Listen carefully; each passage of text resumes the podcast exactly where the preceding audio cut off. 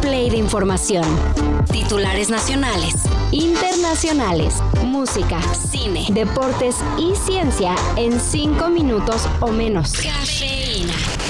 Las autoridades de Jalisco por años se han dedicado a hacerse de la vista gorda ante el crimen organizado. Pero a ver cómo responden a esto. La privación de su libertad ocurrió cuando se dirigía en un taxi con destino a un hotel, pero fue interceptada por varios hombres armados quienes la bajaron del vehículo y luego la obligaron a subir a una camioneta para enseguida huir rumbo a un desconocido. Ayer un grupo armado secuestró a la alcaldesa de Cotija, Michoacán, Yolanda Sánchez. Según los reportes, la funcionaria estaba de visita en Zapopan cuando su vehículo fue interceptado por personas armadas. La Fiscalía de Jalisco emitió un comunicado en el que señala que la alcaldesa solo está en calidad de desaparecida. Sin embargo, se sabe que desde hace tiempo había recibido amenazas de parte del cártel de Jalisco Nueva Generación. Ahora fue Claudia Sheinbaum la acusada de plagio. En redes, críticos de la ex del gobierno de la CDMX denunciaron lo que entendieron como el robo de un trabajo de tesis que Sheinbaum aplicó a un texto publicado cinco años antes que el suyo. Sin embargo, la virtual candidata presidencial de Morena no aplicó el la pendeje de Xochil Gálvez. Si la falta de referencias en 2 o 3% del texto es suficiente para anular mi título, acataré la decisión de mi querida UNAM y volveré a presentar un nuevo trabajo para titularme. Y defendió la autoría de la tesis con la que obtuvo el grado de licenciada en física. Aclaró que ella es amplia conocedora del trabajo que supuestamente plagió, tanto así que por eso ella misma lo cita en su tesis. No creo que podamos empezar a normalizar el plagio, especialmente viendo esta eh, cultura que tenemos del plagio en la política mexicana. Quien inventó lo del plagio claramente no tiene ni la menor idea de lo que es el trabajo académico, señaló Sheinbaum. And despite those wins, I've been devalued, I've been disrespected, and dismissed because I am a woman. And I've been told that I don't deserve any more than less because I am a woman. Megan Rapinoe se despidió de la selección femenil de Estados Unidos. Previo al encuentro ante Sudáfrica, la ahora exjugadora dio su último mensaje como seleccionada de su país, en el que aseguró que para ella todo siempre fue más que fútbol.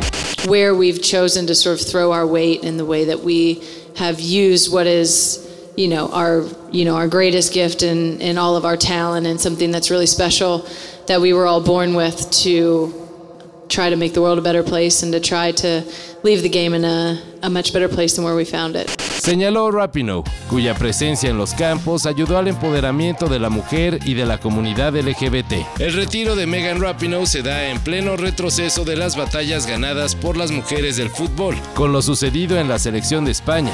Sin duda, figuras como ella harán falta.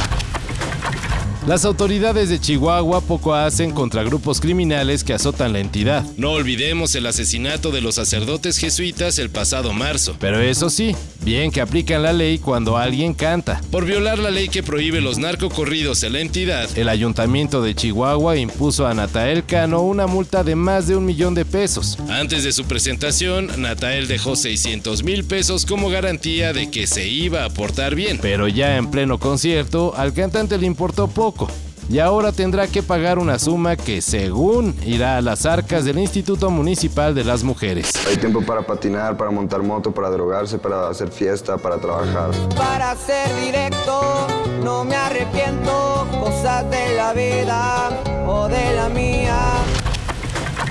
Las cosas que colecciona la gente con la que se vive pueden parecer basura. Y en muchos casos, bueno, pues sí lo es. Pero también en otros casos es basura que puede valer miles de dólares. Y lo decimos por lo sucedido en Massachusetts, donde una mujer se le hizo fácil vender por solo 90 dólares las cajas con tarjetas Pokémon que su padre atesoró por años. El comprador podrá decir, como Matt Hunter, que le salió la chida ya que luego de investigar se enteró que la colección vale en realidad 45 mil dólares. El trabajo freelance de entrenador Pokémon es muy mal pagado y ahora necesito dinero para pagar mis deudas de Infonavit. Ahora la vendedora quiere las cajas de vuelta, pero trato hecho jamás deshecho. Y es más, el comprador ya hasta las revendió, así que pues ni modo, hay pal otra. No estoy seguro si esos Pokémones valgan 5000. Tal vez si me hubieras traído la tortuguita tiempo atrás, cuando se puso de moda el meme de vamos a calmarnos, habría valido más. Déjame hablarle a un experto. Todo esto y más de lo que necesitas saber en sopitas.com. El guion corre a cargo de Álvaro Cortés y yo soy Carlos el Santo Domínguez. Cafeína. Un shot de noticias para despertar. Lunes a viernes por sopitas.com. Y donde sea que escuches podcasts.